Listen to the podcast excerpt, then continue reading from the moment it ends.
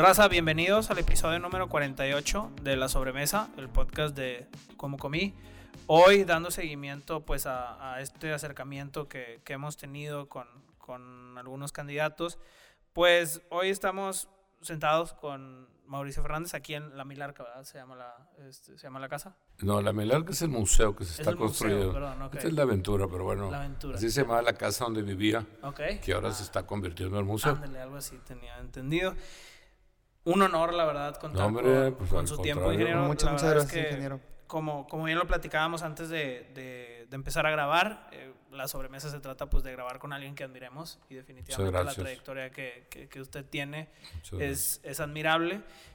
Sí, principalmente, como le mencionaba, vamos a platicar un poco acerca del, del punto de vista alrededor de la gastronomía. Sabemos que Mauricio Fernández es un amante, apasionado de la paleontología. Ahorita nos acaba de dar un, un, un tour por, por alguno de los, de los ejemplares únicos en el mundo que, que tiene.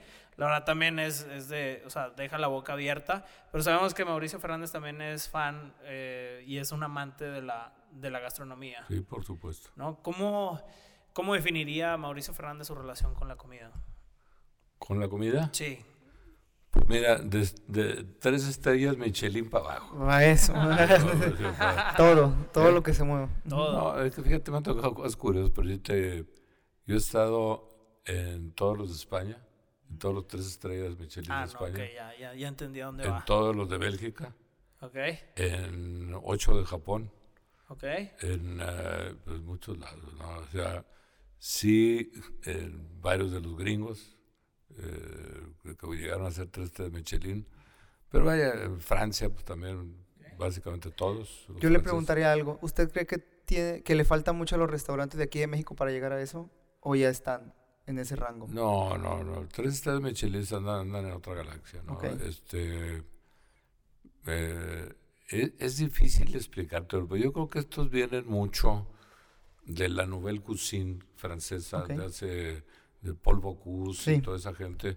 De hecho, un día los llevé, a, los llevé a Manzanillo, a todos los grandes chefs franceses.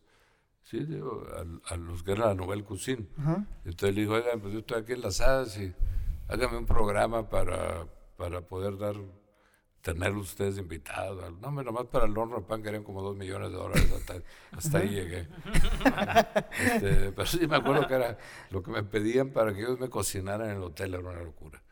Este, pero bueno, uno era repostrero y el otro era, digo, pero digo, desde mi infancia este, estaba muy relacionado y yo creo que todo esto que luego se convirtió en las famosas tres estrellas Michelin, Uh -huh. yo creo que viene mucho de la cultura esa de francesa, de, de probaditas, ¿no? No, okay. de, no una y carnota el carnón, ajá. Sí, sí, sí. Que, un, un, pedazo de vaca de este tamaño nunca vas a llegar a tres estrellas Michelin de México. no cierto, Sí, nunca no. la he visto así. Y a- adicional a, a este tema de la gastronomía internacional, ¿el escenario local es algo que, que le gusta, ingeniero? Bueno, pues mira, a mí me gustó mucho ser medio padrino del Restaurant Week, de, del, del Taco Fest, aquí en San Pedro. Eh, y pues de no tener a nada más que al granero, ahorita tenemos 700 restaurantes en San Pedro. es sirven el granero. en alguna forma. Entonces, pues de hecho nos jalamos toda la gastronomía de la zona metropolitana a este municipio. El problema que tienes es que San Pedro se volvió enormemente popular por, por seguridad y por muchos temas que yo personalmente siento que ahorita se están deteriorando. Y si eso es como yo creo que va a pasar, pues va- le va a empezar a pegar a toda la industria gastronómica el tema de seguridad. ¿En, en qué sentido? Pues que te empiezan a pedir piso. Yo tengo gente que les han pedido hasta el ballet parking. Y no es que yo lo diga, porque luego me piensan que yo quiero estar fastidiando a Miguel. Pues ustedes simplemente consúltenlo con los dueños de los restaurantes y se van a dar cuenta que lo que le estoy diciendo es cierto. Sí es algo que, eh, sí es algo que me han platicado, la verdad. Eh, ¿Del piso? Del ballet, güey. O sea, te piden el ballet. O No, sea, van y les llegan y le dicen, ok, ballet". mira, de tu ballet yo lo voy a, este, Digo, yo lo voy a operar. Y es el colmo, o sea, es que no tienen límite. Y Y, te van hasta que te quiebren. Y haz de cuenta que tú llegas, agarran tu, o sea, te agarran tu carro, van y dejan un paquetillo y luego regresan y das de cuenta que, no pues, puede ser cierto eso, no sabía. Entonces estás expuesto a que si... A que pase algún... algo en tu que, pues, carro. te vio una cámara o algo, vio tu, tu carro, o sea, tu carro lo vio alguna cámara en algún este tema que haya sucedido y pues tú dices, ah, chis, pues yo Pero esa es la última, la anterior es que están pidiendo piso en, todo el mundo de San Pedro. A los restaurantes, bares, demás. Y digo, eso pues corroboran ustedes para que no... Yo no, quiero presentarlo como una acusación, es una realidad, ¿no? Y, pero bueno, pues todos los antros no cierran en las noches y pues por horas es un interés del crimen organizado otra vez la venta de drogas. O sea, están deteriorando todo el tema de seguridad, pero como que la gente no está consciente, a mí me tiene muy impresionado. ¿La gente, el público o los emprendedores? No, o los restauranteros. creen que todo está de maravilla, no saben la broncona en la que estamos metidos. Y a la velocidad que el tema de seguridad se está deteriorando en San Pedro, no tienen esa sensibilidad. Miguel sigue presumiendo a San Pedro como que esta es la locura, lo más seguro del mundo. Son puras mentiras. San Pedro está bien caliente ya y está de la fregada. ¿Y en qué? Ahorita que decía que lo, que, que lo pueden repercutir los restaurantes, 700 restaurantes, pues es un número bastante, bastante grande. O sea, creo que sí es, sí es... Cuando entró usted a la primera vez en su primer periodo, ¿cuántos restaurantes había en San Pedro? No, hombre, creo que estaba el granero y otro. Pangea, granero. O sea, no, el Pangea fue después. Pero el granero fue casi así, los primerísimos y luego cuando el tema se arregla en el tema de seguridad, precisamente cuando toca la alcaldía hace como 12 años, se arregla el tema de seguridad y como que agarró San Pedro un boom impresionante, entonces todo el mundo quería estar en San Pedro y se vino una cantidad de restauranteros de, de, todo el país, o sea, de, que tenían restaurantes en otras partes, pero todos abrieron en San Pedro. Y me acuerdo que yo los veía y pues, por supuesto les ayudaba a que se les agilizaran las licencias de alcoholes y lo que fuera, ¿no? Digo, pues ¿cómo les ayudábamos en vez de darles lata? ¿Qué, qué, opina, qué opina de ese, de ese tema? Creo, creo que eso ha sido un comentario en común que hemos visto con los emprendedores. A veces es un tema muy tabú, yo creo, de que no quieren ni... Que es muy complicado el tema de permisos, el tema de licencias, el pues tema ahorita, conmigo no era. Ahorita sí es un problema porque están pateando todos los permisos y, y la realidad que lo que te va a pasar en San Pedro es que se van a ir a negativas fictas y luego los tribunales de justicia administrativa te los van a imponer. yo te lo digo porque tengo hasta parientes que han solicitado permiso para hacer su casa, que tienen como un año y no se lo resuelven. Ya no te digo de, negocios. De temas de negocios o de desarrollos o de bares o de restaurantes. La realidad que yo, en mi tiempo que me tocó, pues yo sabía que era una industria que, que había que apoyar y pues la realidad hice mi mejor esfuerzo por, por apoyar a cuanta gente quería venir a invertir aquí, pues eran fuentes de empleo. Sí, es eso. Hay una, una derrama económica grande que a veces pues, no se ve. ¿no? Y además como que a San Pedro le, le embonaba muy bien el tema. Y pues de veras que lo apoyamos con muchísimo cariño. Entonces yo andaba pendiente y, de veras, te lo digo, muchos restauranteros que me dijeron que cuando se instalaron, pues ellos pedían, pedían pensaban de periodos de muchos años para recuperarse, ¿no? no, pues, no, no, pasaban a creer que sin publicidad y sin nada, a las dos semanas ya estaban llenos los restaurantes. O sea, sí, sí jaló San Pedro, eh, no nada más a los sanpetrinos, sino yo creo que en la parte culinaria eh, empezó a haber diferentes experiencias, diferentes tipos de cocina. Pues obviamente no salimos del cabrito y la carne asada, digo, por supuesto que hay, pero hubo no pero empezó una variedad mucho más grande. mucha más variedad de alternativas japoneses y chinos y todo entonces pues eso hasta francesas te digo empezaron a buscar eh, a mí me dio mucho gusto no una pluralidad de alternativas culinarias y pues la realidad yo, yo por supuesto que las apoyé con todo el cariño porque pues era parte del nuevo San Pedro que estábamos construyendo. Ok, parte de, ahorita decía el tema de los 700 restaurantes, pues sí implica cierto movimiento comercial, ¿no? O sea, tanto volumen de restaurantes en la ciudad. Sí, definitivamente un viernes, un sábado, un domingo es la actividad que más movimiento hay en el municipio. O sea, creo que demanda mucho tanto una son dos son dos cosas, o sea, trabajadores, pues los trabajadores en su mayoría también vienen de fuera, ¿no? O sea, vienen de otros municipios, vienen aquí a Monterrey y también eh, como como bien lo mencionaba, el cliente. Comensales vienen, pues, digo, yo, que, yo que llevaba viviendo mucho en el, en el sur de la ciudad, en el sur de Monterrey, pues vas a San Pedro, o sea, jueves, viernes, vas a trabajar y comes en San Pedro, ¿no? O sea, ¿eso qué implicaciones tiene para el municipio? ¿Tiene igual también tiene algún, alguna implicación en el tema de seguridad, de acceso, de vías de acceso? ¿Cómo es, digamos que recibe mucho turismo, microturismo aquí, o sea, vienen de Guadalupe, vienen de Nuevo León, digo, de, de, Monterrey, de San Nicolás, sí, claro. O sea, sin duda, por eso te digo, en la visión culinaria como que San Pedro se convirtió en la capital.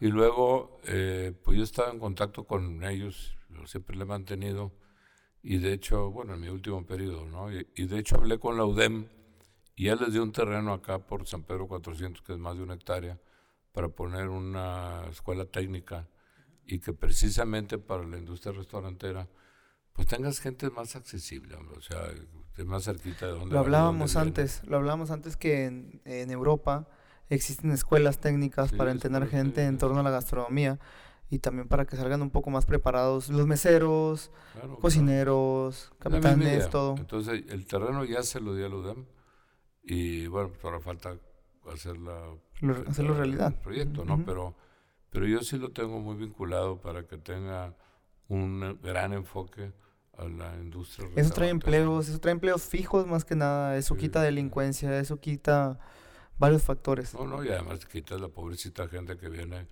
desde cualquier municipio de la zona metropolitana o submetropolitana, que se tardan horas en llegar aquí y luego pues salen tarde del trabajo y pues, otro montón de horas para llegar a sus hogares.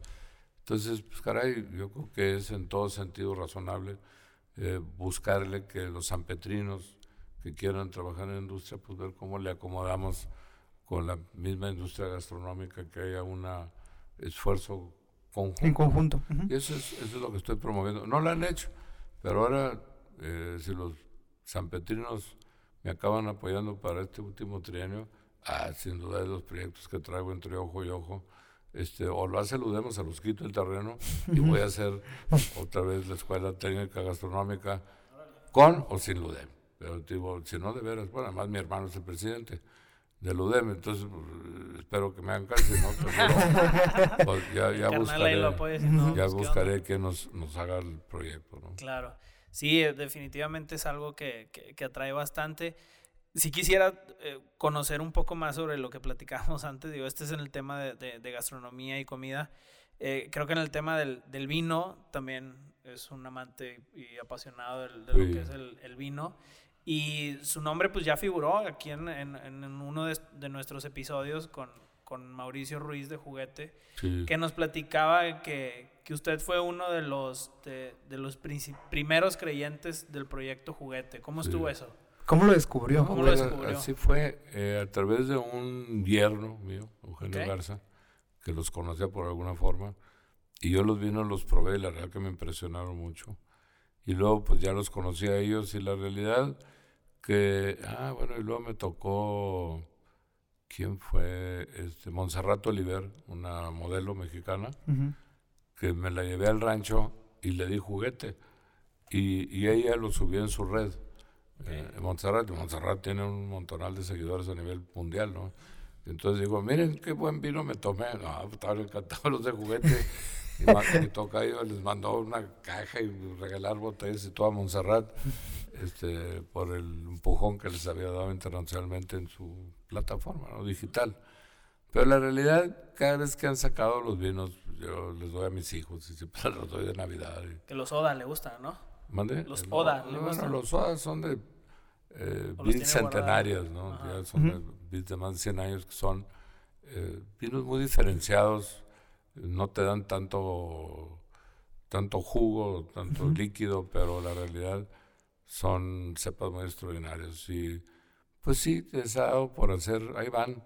Eh, yo te diría que como etnólogos han hecho un extraordinario trabajo y para mí, pues de lo más sobresaliente de... Sí, claro. en vino, ¿no? O sea, muy, muy, muy. Fíjate, yo toda mi vida, este, aquí en la casa tengo una bodega entera de mezcales y tequilas. Órale. Esa no la eh, tampoco no habíamos entrado a esa. Ahorita que sigue el tour para allá. otra de, de, vinos tintos y oportos.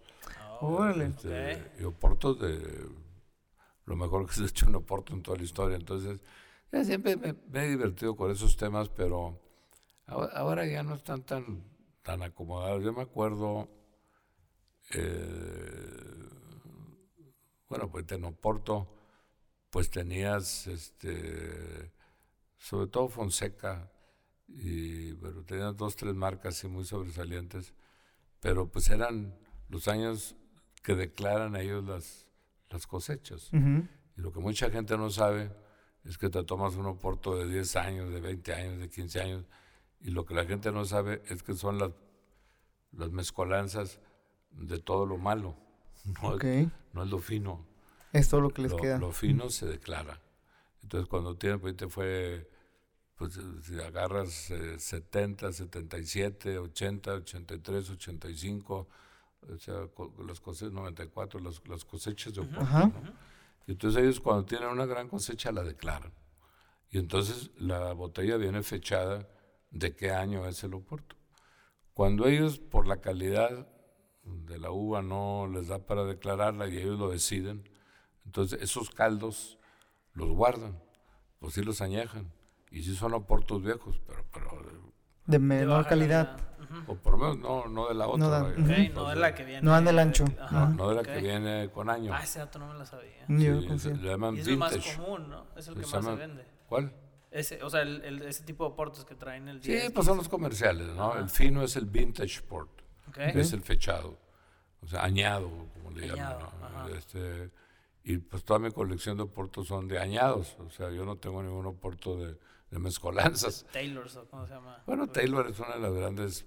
Mira, Taylor y Fonseca, que son medio los mismos dueños, o, parientes, para mí son los dos más destacados soportos, pero los vintage, o sea, los, echados. Y los demás eh, son buenos soportillos, pero, pero no tienen nada que hacer con los vintage, porque son una verdadera locura. Órale. Un oporto, ¿qué notas tiene que tener? O sea, ¿cuáles son los soportos que a usted le gustan? Ya vamos subiendo el rango de preguntas porque si nos da tres vueltas. Sí, sí, fácil. ¿Eh? Que nos da tres vueltas a lo que nosotros sabemos de gastronomía. Ah, bueno, pues no, digo, lo, único es que son temas, bueno, te voy a contar una cosa. En el 89, porque ahora ya miden en las uvas, este, todavía en la parra, te miden la calidad del vino que vas a tener. Y te lo miden ya a un nivel de precisión verdaderamente inimaginable. O sea, eso no existía antes. Entonces, por decirte, hubo tres grandes cosechas de tres años consecutivos de vinos en Francia, en Bordeaux. Eh, fue una de, fines del siglo pasado, el, 898, 99, 900. el siguiente trío de cosechas espectaculares fue 47, 48 y 49, ya de 1900. Y el siguiente trío de cosechas juntas fue 1888, 89 y 90. O sea, son los únicos tríos que ha habido de, cosechas extraordinarias de la uva. Extraordinarias, ¿no? por supuesto, hay algunas intermedias, son las maravillas, pero así de tres años seguidos son las únicas que hay. Y yo andaba en ese tiempo echándole ojo y resultó que esperaban que el 89 fuera la mejor de la historia, por, la información que tenían. Y, para mí fue una experiencia porque yo me metí a futuros del vino. Okay. Y lo que haces es que los productores, para recuperar un poco, pues, lo guardan ahí en barricas año, año y medio. Entonces el, eh, ellos te prevenden una parte de las botellas sin entregártelas cuando se hace la cosecha. Pero ellos ya saben qué calidad va a tener y tú como comprador también. Te tienes que esperar dos años a que te entreguen la botella. Como los depas. Sí, pero es una preventa. preventa. Es una preventa. Bueno, yo compré, me acuerdo cuando vino Te Pasa Imaginado 89 y, y me acuerdo porque unos cuantos amigos de Wild World of Wines en Nueva York, ellos compran grandes eh, cavas en todo el mundo. Y había, bueno, es un vino que le echan mucho rollo a mí, la realidad. No vale lo que es el Petrus. Ajá, sí. todo el mundo escucha el Petrus. O el Romané Conti, o esas vale una verdadera fortuna. Este, y yo compré, nunca se me va a olvidar, futuros del 89 Petrus y el, el, cuate que me lo vendió fueron 350 dólares de botella, los, los Petrus. Y luego me lo recompraron muchos años después como a 4 mil dólares de botellas. Ah, los mismos. ¿Qué? Y, luego me dijeron, Mauricio, y los vendimos a 20 mil dólares. Ya para como venirme a torcer del... Este, pero digo, para que me vayas a decir cuánto lo vendiste, digo, te damos 4 mil dólares porque tenía un cliente en Japón que le daba 20 mil dólares por las botellas. Entonces, si me dices así como negocio, pues la realidad es luego yo sí vendí porque compré una barbaridad de cajas de 89. Este Orión, por decirte que se fue a 100 puntos el Orión 89. Este, varios, ¿no? Cada año se cambian eh, de, los cinco grandes, de, pues de, los monstruos, ¿no? de, los grandes vinazos. A veces uno llega a 99, uno a 98, el otro 100. Pero luego igual en los Borgoñas la gente no se imagina que por decirte toda la producción de Romané Conti son dos hectáreas. O sea, pues es el jardín, el jardín de, una, de, algunas casas de San Pedro. Y si te vas a, a, toda la familia de los Contis, de Richburg, Echezó, Gran Echezó, Romané Conti, el Bos Romané, que son los cinco vinos de la Romané Conti, pues, lo que miden en hectáreas no es nada. Y lo que valen por botella es una fortuna, ¿no? Oferta demanda, ajá. Sí, pero yo toda mi vida he vivido eso. Entonces, yo te iba a estarle metido a futuros del vino, ¿no? Y ahorita ya no se puede porque ahora sí ya no te la venden tan baratas. no, ahora sí ya, es negocio. ahora sí ya sabes lo que tienen y te dicen, no, pues ya, así prevenda de... Ya subasta casi, casi, ¿no? Entonces te las cobran como si ya estuvieran embotelladas, ¿no? O sea, esa diferencia de precios ya no te las dan aún así con sin estar todavía el vino ya no pero ya saben qué calidad tiene sí como ya la fama que han traído detrás y los viñedos lo vi en las casas este te digo que yo sé que lo hacían subían helicópteros si les llovía fuera de tiempo para quitarle la humedad a las parras para este, secarlas bueno te acuerdas cuando fuimos a bodegas los cedros que tenían, un, un abanico que que la temperatura fría o calor la, la subía. El frío, así. Bajaba, ajá, creo que... Ah, pues, tío, pues es toda una loquera. Cambiaba la temperatura ambiente del nivel de la ¿Y ¿Nunca pensó en tener viñedos? Pues fíjate que no, porque aquí la realidad no hay esa calidad de... Hay una cinta mundial, ¿no? Una zona arriba y abajo, ¿no? Sí, el trópico. Sí, entonces y la realidad es que pues existe totalmente otro proyecto fuera aquí. Si hubiera podido sembrar parras aquí, se dieran aquí, pues sí, me hubiera metido. Pero pues lo que se ha hecho mucho acá... ¿Se ha probado lo que se ha hecho aquí cerca? Por ejemplo, está lo de Arteaga, está pues en Parras un poco también más. Y hay un restaurantillo, el Chef Herrera. Ajá, sí, ¿cómo se llama? Eh, que la realidad él siempre está buscando vinos de, algo, unos de Coahuila y la realidad me he encontrado sorpresas muy interesantes, pero, pero no, les no les he dado seguimiento. Tiene un rancho, ¿no? Sí. ¿Cómo se llama el rancho? La Nacahuita. La Nacahuita. ¿Dónde está? Lampaz.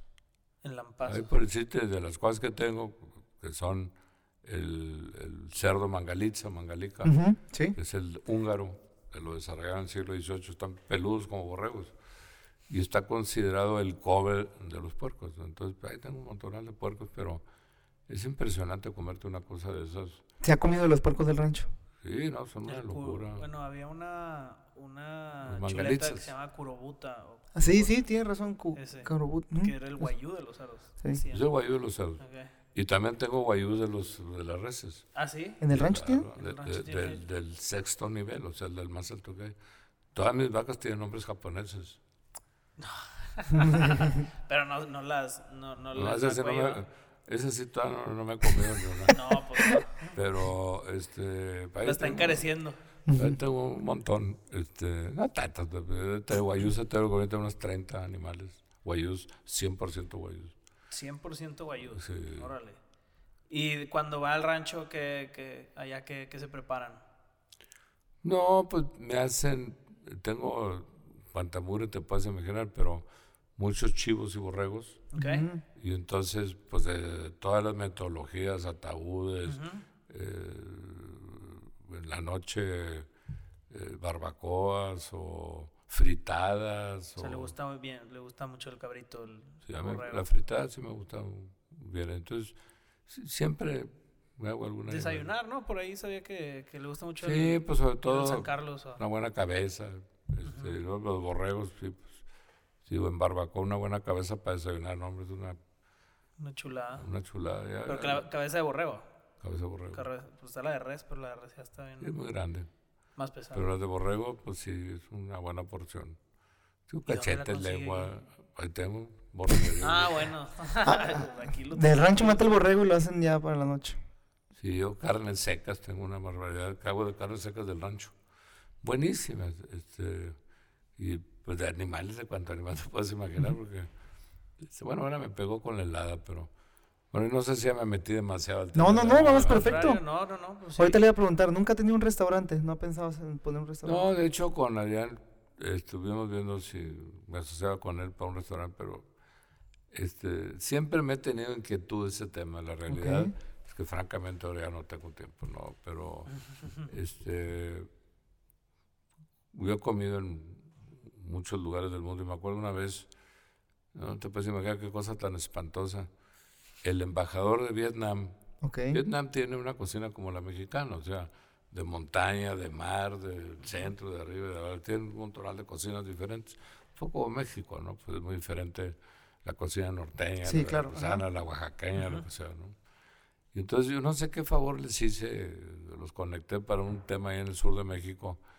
Entonces el embajador, un día lo vi y le, dije, oye, ¿y, a dónde puedo ir a un buen restaurante vietnamita en la Ciudad de México, digo, conozco el mejor por lejos. ¿Y cuál es? Pues, la embajada. Entonces un día me invitó a, cenar a la embajada. No, te puedes imaginar, este, iba con mi esposa y, llevábamos ya como 14 platos, no sé cuánto llevaríamos, y luego traían unas naranjas, bien bonitas, porque le habían cortado un pedacito a la naranja y traía su, rama con todo, hojas y todo. Y la, la, naranja la escarbaron y entonces pues ahí le pusieron, era como tu plato para servirte, ¿no? y, y, dice Norma, ay, qué maravilla, ya me estoy reventando, qué bueno que ya traen el postre. Era una barbacoa dentro de la maldita naranja, faltaban, faltaban otra ristra de platos del tamaño. ¿De qué era la barbacoa? Pues, este, yo he comido más de 20 platillos. Pero la realidad acabé enfermo, por tantas cosas. Pero, Le dio ahí el, el luego hubo un gran chef mexicano, eh, obviamente ustedes no, no, les tocó en su época, se llama Antonio Camacho. Y el restaurante se llamaba Le Chateau Camacho, en la Ciudad de México. Ese es el único que puede haber llegado a Estrellas Michelin. Y lo único es que tenía una mesa. el restaurante tenía una mesa. En Polanco. ¿En serio? Sí. Y un día, yo me acuerdo porque yo tenía Le Chateau Camacho, Antonio Camacho, y de hecho este, yo tengo una de sus recetas que es un soufflé chicharrón, no tiene madre, este, con tantita salsa de, de chile, algún chile de, sabor. Soufflé chicharrón. Un soufflé chicharrón de Antonio Camacho. Entonces, ¿La Ramos o nomás era así no, de chicharrón? No, no, le molías, pero era...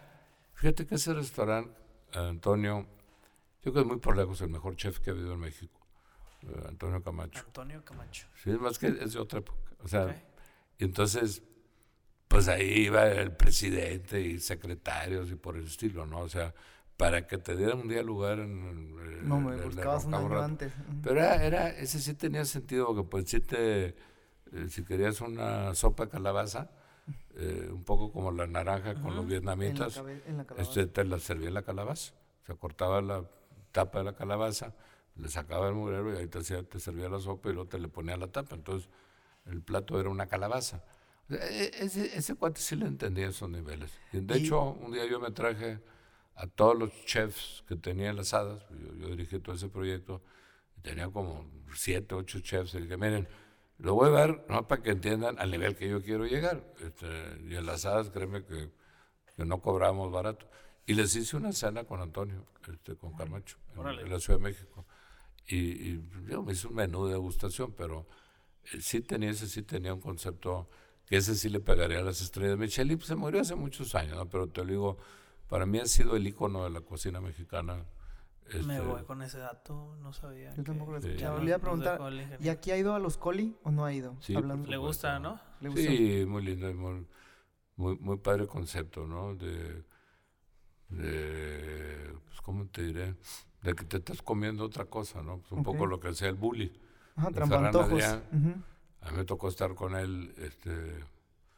No, de veras que era, yo les decía, este, es un orgasmo culinario nosotros le decimos, nosotros, sí, nosotros le decimos orgasmo bucal. Bueno, degustativo, ¿no? y ahora hicieron uno nuevo, que acabo de estar en él en Barcelona, que lo hicieron los dos Adrián. Este, no que te iba a preguntar a cómo se llama, pero yo nunca he visto ese concepto. Y es que me dejó, me da paleta, porque te llevan por estaciones. No lo han calificado todavía, creo que este año ya le van a... Vas a ver que va a estar en tres Seguro va a tener estrellas pero te van paseando el, ¿cómo se llama? No se me olvidó. Pero te digo, pues me tocó estar con Ferran Adrià y, eh, más de una ocasión y pues, la locura un poco el coli, ¿no? De, Te comes una cosa y otra, ¿no? Creo que ya se cambió a Amazonas, a donde estaba el Heritage. Ah, pues no, ya me tocó aguantar acá por... Acá en Cordillera. sí, no, pues acaba de, tiene la... Esta semana, que se movieron ahí al Heritage. Pero digo, toda mi vida me he apreciado mucho y algunos de los chefs pues, me ha tocado el gusto conocerlos, ¿no? Ok. Ahorita que decía que, que fue padrino de San Pedro San Week, eh, San Pedro San Week inició en, en, uno de sus periodos. Sí, el último. Ok. Y, de ahí... Igual que el, el Taco, el taco Fest. Ajá. ¿Qué es lo que se requiere para impulsar más eventos como ese tipo? O sea, más de... Creo que el Taco Fest hoy, hoy en día es un tipo de evento que se extraña mucho en el municipio. O sea, algo diferente, algo donde todos los restaurantes se sumen, donde además el, o sea, el, gobierno municipal está involucrado. San Pedro ya no la sabemos, existe en Nueva York, existe en Los Ángeles, en San Francisco, etc. Es un concepto bastante padre, eh, dura una semana, cada quien se planea, obviamente todos, está, para mí yo creo que es el evento, o sea, bueno. Del año es, de los más importantes. La temporalidad comercial para los restaurantes más importantes al día de hoy todavía, o sea, al día de hoy con la pandemia fue un fue, fue una fue una vía de rescate para muchos, o sea, ese, ese evento y la verdad es que se valora un chorro, pero pues inició ese, hubo el Taco Fest y ahorita ¿qué, qué, qué se necesita para que pudiera haber no sé, a lo mejor otro Taco Fest o hoy ahora la Semana de Mariscos de San Pedro, o sea, que, que San Pedro tenga una agenda de, de ese tipo de eventos. El Día del Vino. el Día del Vino, algo así como que del vino. vino cosas así. Yo, yo creo que eh, han actuado muy mal, tanto el municipio como el Estado o como el gobierno federal, en el tema de la pandemia. Entonces, bueno, primero, pues el gobierno federal no, no compró casi ninguna vacunas, o por lo menos no las compró tan rápido. Entonces, pues ahorita andamos ahí batallándole con los de arriba de 65 sí. y todas les ronca un rato para que los acaben de vacunar, cuando además, pues ya te están hablando de las vacunas que algunas pueden tener una duración de seis meses, entonces al ratito se va a broncón igual. Eh, eh, o sea, para esa parte sí está, es un tema que va de largo plazo muy complicado. Ah, sí. Pero si tienes acceso a vacunas, por decirte, pues yo le dejé mil millones a Miguel, bueno, pues hombre, vacunar a todo San Pedro te cuesta 10 millones, reactivas toda la economía sanpetrina, toda la industria culinaria, el empleo, pero pues háganlo, ¿por qué no lo hacen? Y, y la realidad es que yo también veo un centralismo federal, de que pues todas las medallas las quiere el presidente, que él te vacunó. Vas a ver que partiendo de junio de las elecciones va a venir el tema que más gente la puede aplicar. Pero la realidad, como es un tema pandémico y mundial, si tú consigues y vas y compras vacunas y la COFEPRIS o no te las quiere autorizar, vas con un juez federal y en cinco minutos hombre, te da un amparo y obviamente te tienes que pelear con el presidente, pero bueno, pues son esas cosas que tienes que medir. O quieres agarrar el toro por los cuernos o hacerte güey. Y yo creo que pues aquí, eh, digo, ha abundado el hacerte güey. Entonces, pues la realidad yo creo que es un tema tan importante para la vida de San Pedro que si me preguntas a mí, yo creo que deberían desde hace mucho haber conseguido las vacunas, aunque fuera con un amparo federal, que te lo dan simplemente por el tema y haber tenido ya vacunado a todo San Pedro, ¿no? Entonces, yo sí creo que, digo, e-, es de, pena, ¿no? La posición federal y luego que sigan de paleros el gobernador y el alcalde, pues a mí se me hace muy malas políticas públicas. Ok, eso es una de las partes principales para poder regresar a tener ese tipo de, eventos. Pues sí. De eventos. Y, y, pudiera el... Es que sí, pues bueno, digamos que haciendo un lado el tema de la, de la pandemia, pudiera, sí dentro del gobierno municipal de San Pedro, no es complicado, ¿no? Tener una agenda de este tipo de, de, eventos o de iniciativas para, para, impulsar a, los restaurantes como Taco Fest, lo que decíamos, ¿no? O sea, a lo mejor... No, mira, yo hice cosas tan, eh, si quieres, pequeñillas, pero para mí con un enorme contenido un día allá en las zonas populares de San Pedro y había un mercado popular y pelado me dijo, no quiero un taco, alcalde. dame uno. Era de labio, de res. Y luego ese me lo traje al mercado de la fregonería, donde estaba San Pedro de Pinta. ¿Sí? Bueno, pues el pelado de vender un que otro taco, creo que vendía 50 kilos en el domingo. Este, San Pedro de Pinta. Ah, pues usted, eh, digo, inventó. Pues fue cuando se instauró. Sí, pues, pues sí, te oye, labio, pues, la realidad pues en Estados Unidos no vale nada los labios, ¿no? son de basura, ¿no? Sí, sí. Los gringos son extraordinariamente maravillosos. Todo tipo la lengua, ¿no? Que tiene muy poca grasa. Pero el labio a mí se me hace los mejores barbacoas que hay, te puedes comer, es el labio. Y este tío me lo encontré allá en el poniente, en un mercado popular, y lo puse aquí en la calzada. Y pues es increíble. El cambio. Y luego le pusieron los tacos del alcalde, hasta eso le, me los bautizaron con mi nombre. Todo le bautizan a sí, le pusieron al changarrillo, los tacos del alcalde. Y bueno, la realidad que me da mucho gusto que le fuera muy bien. Y luego pues ahí eh, te daban de desayunar con montonales de alternativas, de eh, tamales de sí plata. que el mercado de la fregonería se fue convirtiendo en un mercado gastronómico, ¿no? Sí, el día en la mañana yo me acuerdo que muchos microemprendedores también ahí Empezaron su negocio ahí, crecieron, crecieron, crecieron. sí, sí, pero es otro proyecto que hice con mucho gusto en una visión gastronómica y con gente que no necesitaba meterle nada era que supieras hacer algo bien en tu casa y te lo llevabas ahí. si era bueno, se vendía. creo, que eso, creo que eso sí se, se, fue perdiendo, o sea, como que la participación... Bueno, pues es que este gobierno paró todo, ¿no? Pues paró el mercado y paró el mercado y paró San Pedro de Pinta y paró todo. Entonces, pues obviamente ahora ganando las elecciones, pues son proyectos que por supuesto voy a revivir. Ya, ok. hombre, qué Definitivamente, yo creo que eh, si nos vamos por tema, aquí nos quedamos platicando un buen en cuanto vino. No, no platicamos ni del tequila, ni del ron, ni de este ni de otros. Eh, los mezcales, decía que los mezcales, también le gustan los mezcales. Bueno, tengo mezcales de más de 100 años. ¿En serio? Te digo, güey. O sea, si nos vamos tema por tema, seguramente. Y luego el, manzanillo, cuando tuve las hadas, se me, se me ocurrió hablar con los tequileros de Jalisco y a ver cómo se puede hacer el mejor tequila concebible del mundo.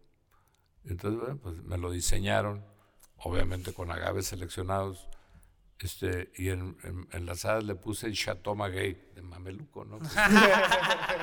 de Mameluco. Así lo bauticé. De hecho, nunca lo registré. Pero le puse el Chateau Maguey y, y una mendiga copa de esos tequilas te das de cuenta que se te tomaras un coñac de 50 años. O sea, valía una fortuna. Una copita pagaba varias cajas, pero me lo hicieron con gusto, mucho gusto, varios años tequileño. Y luego un día me dijeron, eh, no te lo vamos a hacer.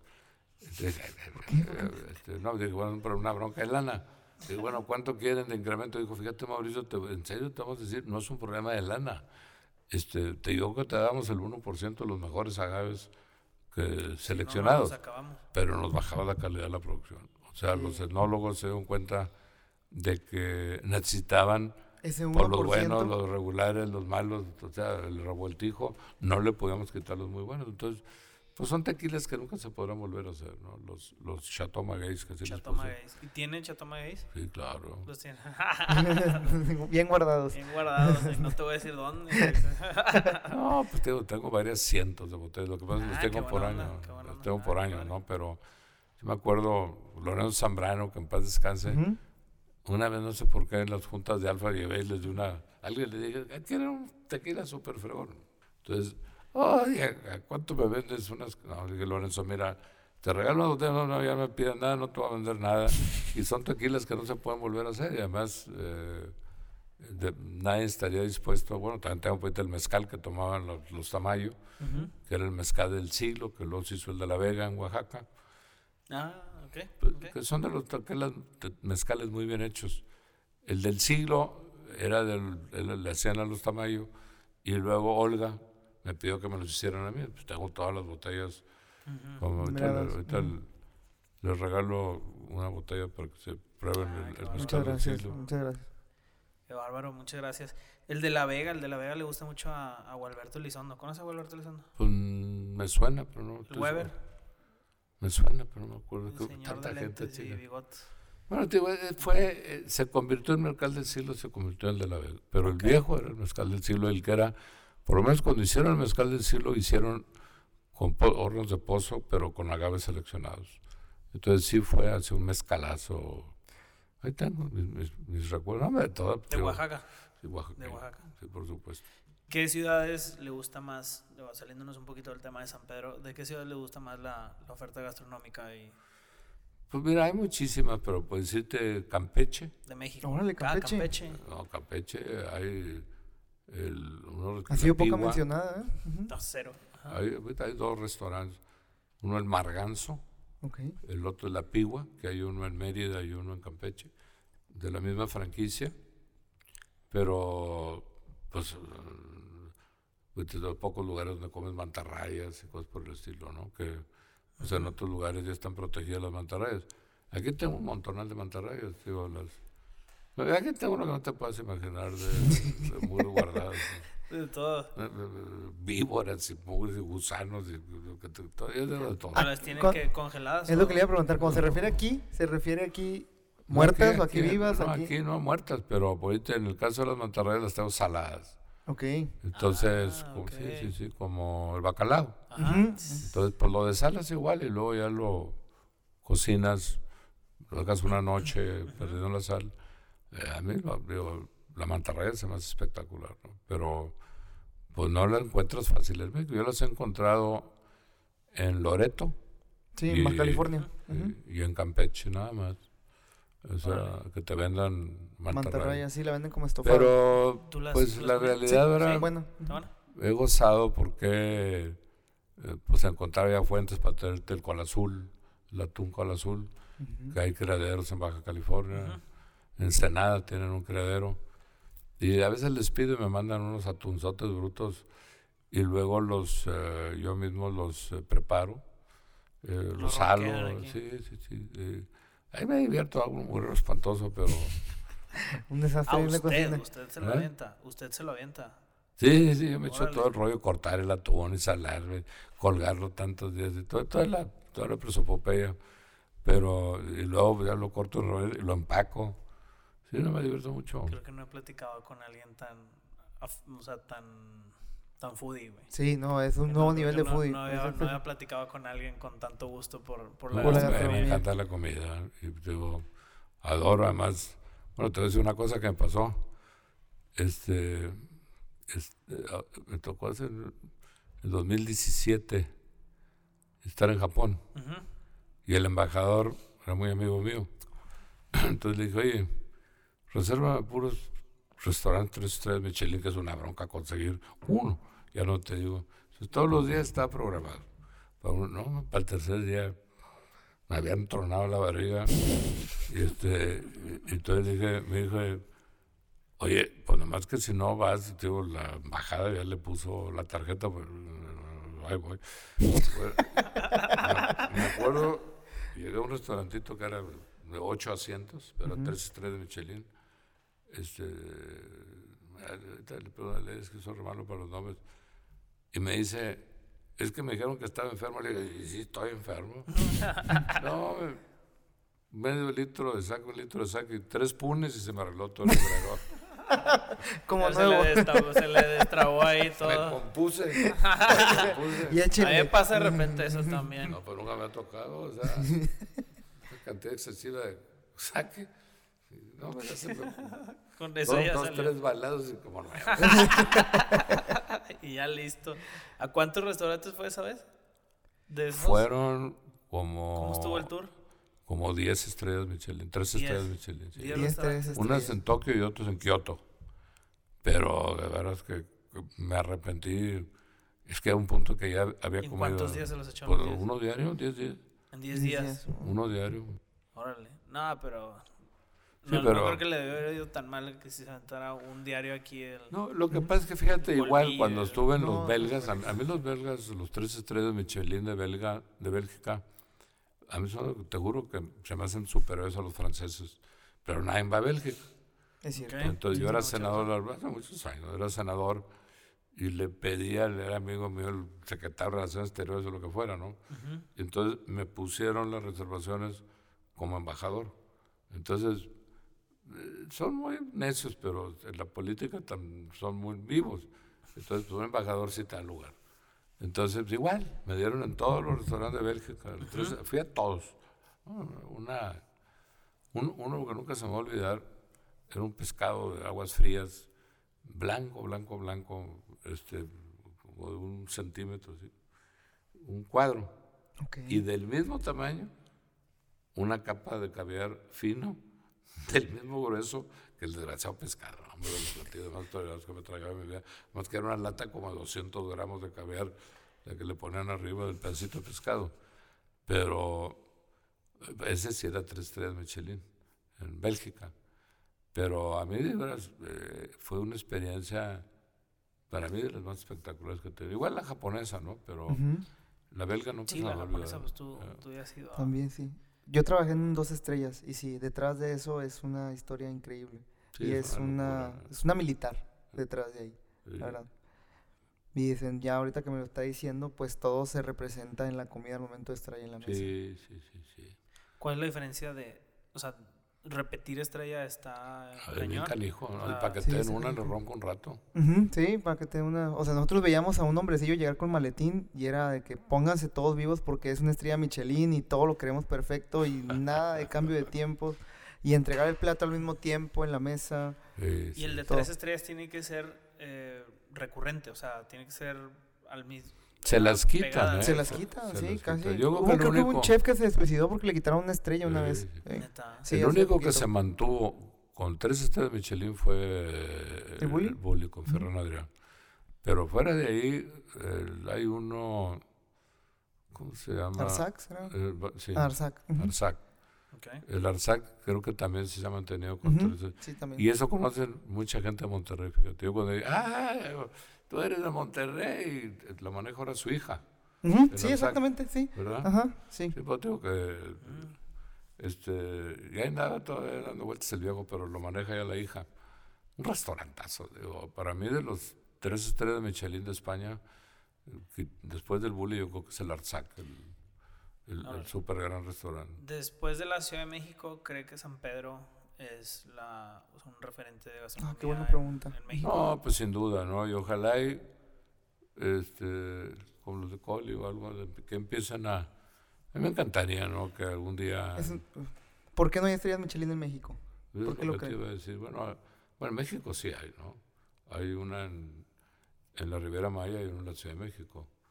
Es el Mateo para los nombres soy terriblemente. Puyol. O sea, no, no, hay, no hay que no estén afiliados. Es que, es que no, no, se las merecen. Okay. No sé. No, al Puyol sí le dieron una estrella Michelin en México. Y el otro, que el, uno chiquito, hombre, ah, qué malo ese para los nombres. Mm, está en Polanco también, que también le dieron una estrella Michelin. Este, entonces un poco corredorcito y luego atrás tiene como un jardincito. ¿Eh? Quintonil. Quintonil. Ah, Quintonil. Quintonil. Mira que a veces, pero... De Vallejo, que ya estuvo, Vallejo. Que ya estuvo aquí con nosotros. Sí, ya grabamos con saliste está muy buen asesor, Eugenio. el Quintonil, el, Quintonil. Traía el acordeón ahí. Yo el Quintonil lo conozco desde que lo fundaron. Ah, sí. Y, ah, y tuve, a ver, siéntate. Pero les acabaron, les acabaron dando una estrella okay. Michelin al O sea, sí es posible. Bueno, una. Dos le ronca un rato. Y tres, pues yo diría que es imposible. Habla mucho del nivel. No, no, no tú qué piensas, pero yo digo que conseguir en México ahorita un tres estrellas de Michelin está canijísimo. Este, Ni máximo. Híjole. Pues mira, es que es lo que dice. en Canadá no hay ni uno. En Estados Unidos pues, hay dos o tres, no me acuerdo cuántos quedarán ahorita. Y para, yo fui al, pues, al, peruano, el, la central. Ajá, la central. Este, sinceramente, es el tres estrellas Michelin de Perú. Y a mí no, no me impresionó. es más, me decepcionó el central. Pero había otros restaurantes ahí, digo, en Mérida, digo, en Lima se come muy bien. Hay muy, muy buenos restaurantes. Pero bueno, había un tres estrellas Michelin dije, no, no me lo voy a perder. Y, no me daban reservación. Y a través de un amigo mío que falleció hace poco, Jorge Vergara, el, de las ah, Chivas, este, me dijo, ¿vas a ir a...? Sí, y, le dijo, oye, Jorge, tú no. Digo, claro, me soy amiguísimo del dueño, te pone un paciente a fuerza. en la central y me lo pusieron a fuerza. Habló con el dueño. Eh, entonces, bueno, pero te digo, sí. Sí le falta aquí a, no, Pero ese para que veas sí me extrañó que tuviera tres estrellas Michelin. Es que aparte aquí en San Pedro muchos restaurantes ya se van más por el corte. No, yo creo que... el antro, o sea, tirar... en, capacidad, pues digo, el chef Herrera, créeme que cocina espectacularmente bien, ¿no? O sea... Capacidad sí hay en México. No, capacidad sí hay. Yo creo que lo que pasa es que armar todo el proyecto este, sí te implica... ¿Capacidad sí hay? ¿Clientes hay? Sí, también. ¿Sí? Sí, por supuesto. San Pedro, sí. Fíjate que no es tan caro, o sea... No, es de todo, puede ser de todo. Los tres estrellas de Michelin no es así, tal vez te cueste más lo que te tomas que lo que te comes. O sea, eso es un poco lo que te pasa. Como la mayoría de Como siempre. Este, Como siempre. Eh, unas... Eh, bueno, ¿cuál hubo otro que estaba arriba de Madrid? este que era también el, fue considerado el mejor restaurante del mundo. Ha estado Arzac, el Bulli y, Brazategui. No, el, Verastegui, no, pero este estaba arriba y, también estaba como tres de Michelin. Yo ahora fui cuando fue Puigdemont, estaba ahí, y fue cuando fue la broncona de la independencia de, del, País, Vasco. este, un libro de la fregada. Este, y fui a ese restaurante que era así considerado el... Se lo peleaban. A mí la verdad también no me gustó. Pero sí tengo una carta de vinos de... Exagerada, gigante. Exagerada, exagerada. Ahorita no andará leído, hombre. Pégale un grito, Eugenio. Es mi, mi archivo. ¿Qué opina de Valle de Guadalupe? ¿De vino? De, no, de, de gastronomía. ¿Le ha tocado conocer, No, fíjate, no, no, no, no, no andaba ya. Este... He probado vinos de, Guadalupe, pero nunca he andado en una no. no, he andado, digo, lo aprecio y lo disfruto muchísimo. Este. Ahorita te voy a decir un platillo, Chihuahua, que no sé cómo batallé. Que era. Oye, ¿cómo se llamaban los. el, el de esperma? Chirac. Chiraco, ¿verdad? Chiraco, Chiraco. un platillo bastante raro y es, es oye, ve, no te me vayas, te voy a preguntar. ¿Qué, es del archivo? En un restaurante en Kioto me encontré el Chiraco. Este, no había el Chiraco en ningún lugar, que era esperma. De, ah, me tocó probarlo a mí también. Maravilloso. En un taco en Japón. Maravilloso el esperma. Interesante. ¿Cómo se llamaba donde nos tocó Puigdemont, que ya nos íbamos a ir? Esperma de pescado. Ah, ya. Lo venden. Sí, lo he escuchado. El, el restaurante que fue muchos años el... Yo estaba buscando... Es más, conocen a los Ruiz, a mi tocayo, y fue el que me consiguió que me dieran lugar ahí. El... Uh, muy, muy... Los Roca. Ah, los Roca. Ah, claro. sí, los Roca. Los Roca. Los Roca. Los Coli. Eh, pero se me hizo un restaurante muy fantasioso, no sé cómo decirlo. Ok. De así que salían chispas y cosas y okay. fuegos artificiales. Si hubiera querido eso, pues al mucho. No, o sea, eh, un poco de show. Ajá. Pero ¿cómo se llamaba el restaurante? El Celler. El Celler de Can El Celler de Can Bueno, a ese de un año, eh, una lata para que me consideran en todo esto muy difícil. Sí, es un problema. Oye, ¿cómo se llamaba el de Barcelona? El Enigma. Ah, ese se lo recomiendo amplísimamente porque es una experiencia gastronómica nueva a nivel mundial. Es de los Adrián y, te van llevando por, por estaciones. Y en cada estación, sentado, parado, ahí te hacen una babosada y te van llevando. Y básicamente vas con, iba con Aleida y, y luego el mero final, el del enigma, lo puedes googlear porque además el enigma lo diseñaron los premios Pritzker, que ese año resultaron como el premio Nobel de Arquitectura. Era Rafael, ¿no? Rafael Y él diseñó el enigma. Si, nomás métete a internet para que veas el Canijo Restaurante, que es de un premio Nobel de arquitectura. ¿De arquitectura? este, no lo pasa, creo. Y además hicieron una loquera que les ha costado una cantidad de millones de euros de tamaño del mundo. Para la gente que tiene, entonces te van llevando por estaciones. Y ahí te o sea, no estás en una mesa, te mueves por todo el restaurante. Sí, te van, en, en, ambientes diferentes. Ok. O sea, okay. te cuenta mugres y chuecas y vas para allá y luego te van por otro lado y luego te llevan te van, te van paseando. Enigma. Y el, Enigma está en Barcelona. Y al final sí te reúnen a los comensales, a toda la raza que va a comer en un solo lugar. Yo creo que tiene un límite de 30 gentes, 40 gentes, el enigma, no, me acuerdo. O por ahí andar. Pero cuando vas en el recorrido, que la mitad de los platillos te los echas en el recorrido, y la otra mitad son 30 platos o lo que sea, ¿no? Y luego la otra mitad te los echas ya sentado y en tu mesita con los demás.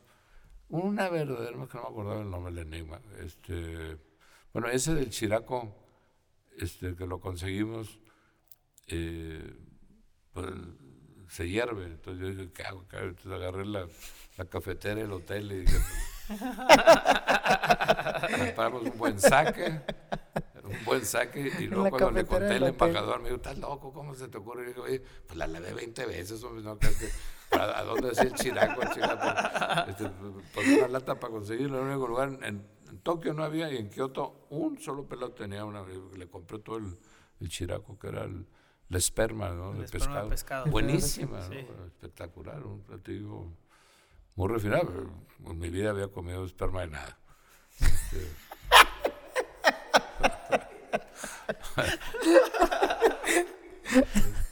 sí, me imagino.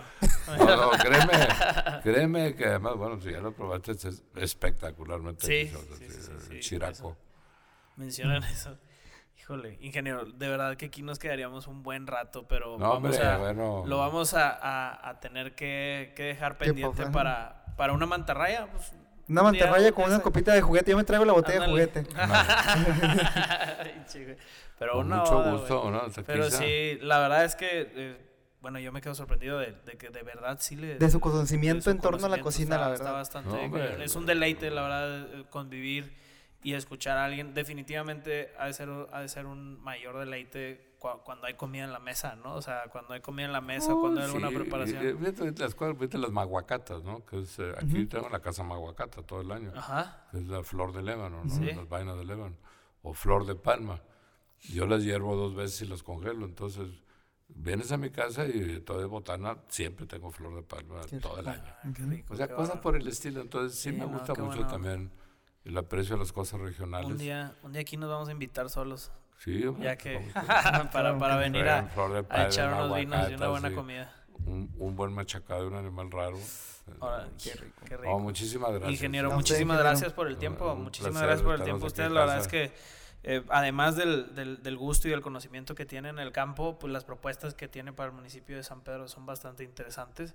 Yo creo que eh, como, como bien lo mencionábamos, la sobremesa se trata de, de estar con personas que admiramos y, y, aquí es el, es el vivo ejemplo, ¿no? Entonces, la verdad es que sabemos que, que pues tiene una agenda atareada, que está con el tema de, de campaña y todo esto y pues la verdad es que estamos bastante agradecidos y honrados por haber contado con su tiempo, porque nos ha abierto las puertas de, de, su casa y seguramente esperamos que se vaya a repetir. A nosotros nos, nos, mueven, nos mueven poquito y la verdad es que sí, sí le caemos, entonces... Si, si decimos que vamos a venir, muy seguramente sí vamos a estar ahí de que, oye, ¿qué onda? ¿Siempre sí o no? Porque sí somos bien curiosos y bien habladores, entonces... y además yo cocino. Ah, Eso, buen equipo. qué no, me lo habías preguntado, pero yo cocino. Ah, sí. Sí, no, pues se ronquea un atún usted solo, pues sí, me imagino. Así cocina en la cafetera. No, hombre, ya me imagino que Nosotros también, entonces ahí le podemos ayudar. Nos damos una comidita, ¿va? Mucho gusto y bienvenido. Muchas gracias, muchas gracias. Muchas gracias y muchas gracias, Raza, por escucharnos. Nos vemos en el episodio siguiente. La siguiente semana y hasta la próxima. Hasta luego, muchas gracias. Hasta luego.